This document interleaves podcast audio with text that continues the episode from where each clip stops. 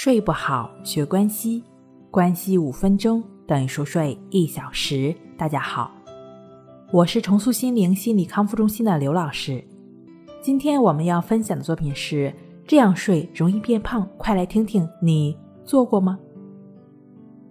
卧室里的光线呢，对睡眠会有很大的影响，因为人就算闭着眼睛，大脑也能够感受到光源的存在。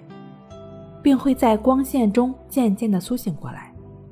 过强的光容易让人兴奋，无法安睡；过弱的光又容易让人昏昏沉沉，无法清醒。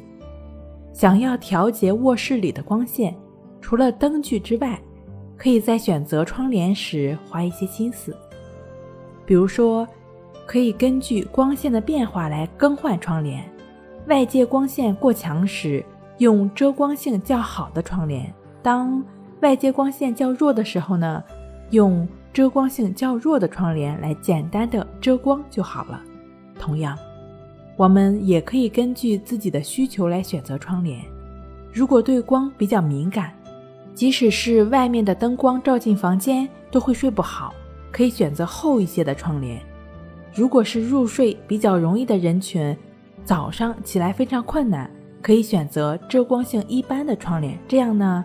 早晨，阳光可以透过窗帘照进卧室，人就可以被阳光唤醒了。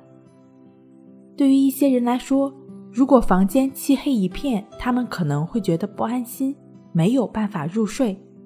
但如果开着灯，光线又太强，并且浪费电，于是呢，可以装一种小夜灯。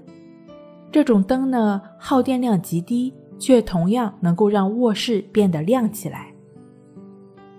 在日本某医科大学做过一项研究，研究结果表明，开着小夜灯睡觉的人比不开灯睡觉的人呢更容易发胖，概率为两倍左右，而且患有高血脂的概率也会增加。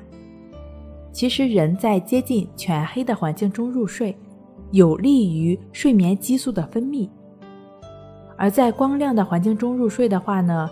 睡眠激素的分泌就会变弱，那食欲激素的分泌就会增加，所以没有什么特殊情况呢，尽量的避免小夜灯，尤其是对身材要求比较完美的人。如果实在没有办法在完全黑暗的环境中入睡，可以改用一些只会发出微弱的柔光、偏米色、暖色调的小地灯。这种灯呢，能够让暗室中呈现出一种昏暗的气氛，光线不会直接照进眼睛，可以减少刺激。如果说在持续的一段时间内，你已经有了一些，比如说入睡困难、早醒、多梦易醒，甚至睡前有一些啊焦虑，比如说出现了频繁的去卫生间的一些情况的话呢，这样的人群。我们的情绪和睡眠是需要都去调整的。有睡眠障碍的人群往往会伴有一些焦虑情绪，在这种情况下，建议持续的专注呼吸的练习，帮助我们化解焦虑，帮助我们抚平心境，安然入睡。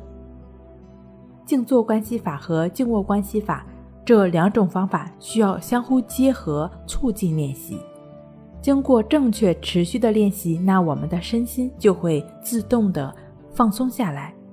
放松下来的身心呢，在身体需要的时候入睡，一定是自然而然的。这两种方法的具体练习步骤呢，可以参见《淡定是修炼出来的》一书。睡不好学关西，关西五分钟等于熟睡一小时。好了，今天跟您分享到这儿，那我们下期。再见。